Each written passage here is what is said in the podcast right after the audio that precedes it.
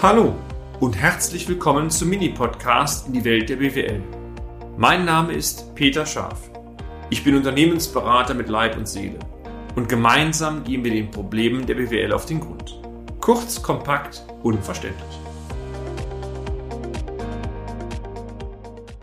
EU-Rechnung versus G&V oder interpretieren Sie Ihre Zahlen richtig? Erst gestern, meine sehr verehrten Damen und Herren, habe ich ein Online-Coaching mit einem geschäftsführenden Gesellschafter eines mittelständigen Unternehmens durchgeführt. Voller Stolz wurde berichtet, dass sich das Unternehmen von einem Ein-Personen-Betrieb zu seiner heutigen Größe entwickelt hat. Der grafische Verlauf der Umsatzerlöse war beeindruckend. Doch ist Umsatz alles? Wohl kaum. Die Betrachtung der Ergebnisse zeigte, dass sich anfänglich auch die angebliche Ertragssituation des Unternehmens nahezu parallel zur Expansion der Gesamtleistung positiv bewegte. Ich wiederhole nochmal, angebliche Ertragssituation, komme ich gleich noch auf zu sprechen. Im letzten Jahr war ein deutlicher Ergebniseinbruch festzustellen.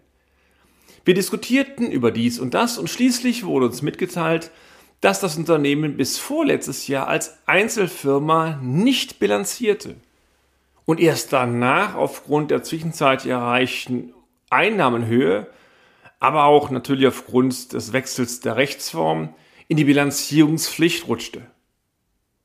Diese so wichtige Information übrigens wurde, ja, wie sagt man, so im Nebensatz erwähnt.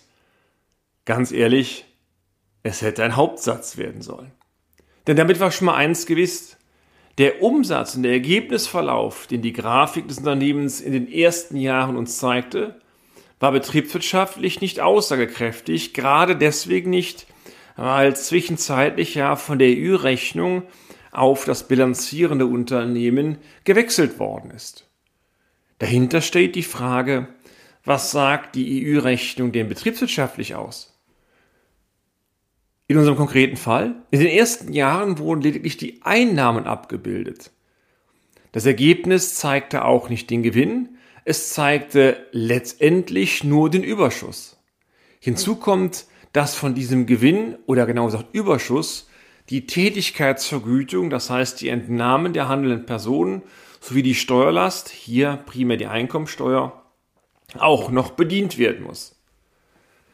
Ganz anders sieht es bei der Gewinn-Verlust-Rechnung aus, spätestens die dann eingetreten ist, als ja zur GmbH wurde. Denn die Grafik, die dort unter der Zeile Umsatzzahlen zeigte, das dürften die fakturierten Rechnungen gewesen sein. Sofern die Periodenabgrenzung in der G&V also korrekt durchgeführt worden sind, dann müsste das dort ausgewiesene Unternehmensergebnis eine Rentabilitätsbetrachtung der GmbH nach Tätigkeitsvergütung und nach Gewerbesteuer und Körperschaftssteuer gewesen sein. Es müsste sich also noch zeigen, übrigens, ob das die Tabelle auch tatsächlich so abgebildet hat. Der vom Unternehmen so erstellte Trendverlauf, das kann zumindest festgehalten werden, würde jeden Dritten irritieren, insbesondere den Bankpartner, denn für den ist diese Tabelle auch aufgeteilt worden. Die Grafik war also betriebswirtschaftlich nicht aussagekräftig und es hätte vermutlich deutliche Irritationen beim Finanzpartner ausgelöst. Übrigens, hinzu kam noch, dass sich bei dem konkreten Fall um einen Projektersteller handelte. Das heißt also, die Bestandsveränderung, unfertige, fertige Arbeiten waren auch nicht aufgewiesen.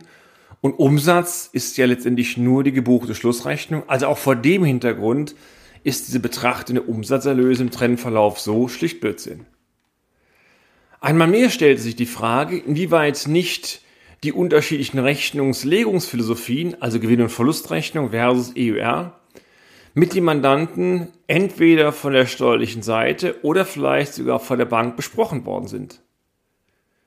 Denn es war festzustellen, dass die heutige Geschäftsführung anscheinend sich nie mit den Zahlen tiefergründig beschäftigt hatte oder auch unsicher war, was die Zahlen zu bedeuten hatte. Was, was auch immer. Entscheidend war eins, das Fundament für eine sichere Interpretation war gar nicht da. Und das hätte auch der steuerlichen Begleitung unserer Ansicht nach auffallen müssen oder können. Wie gesagt, wir kennen das Steuerbüro gar nicht. Vielleicht sind doch Gespräche geführt worden.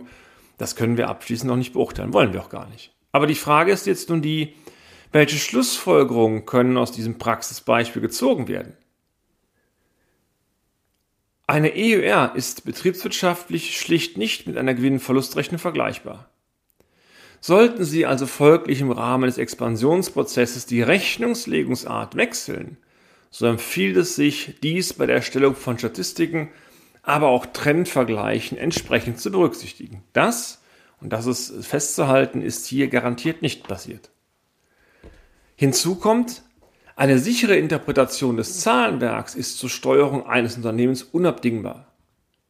Fragen hilft, so die altbekannte Devise, löchern Sie Ihre begleitenden Partner, also Hausbank und steuerliche Begleitung, so lange und so oft, bis Sie sicher Ihr eigenes Zahlenmaterial interpretieren können. Wenn Ihre Partner dies nicht können oder dies nicht wollen, dann sollten Sie sich einmal die Frage nach der richtigen Partnerwahl stellen. Ach ja, die Hotline für spezielle Anliegen lautet 02208 921 6555. Und damit sind wir auch schon am Ende des heutigen Podcasts. Haben wir Ihr Interesse geweckt? Fein. Dann besuchen Sie uns doch einmal auf unserer Homepage unter www.scharf-office.de und schalten Sie auch beim nächsten Mal wieder ein auf eine kleine Reise in die Welt der BWL. Ihr Peter Scharf.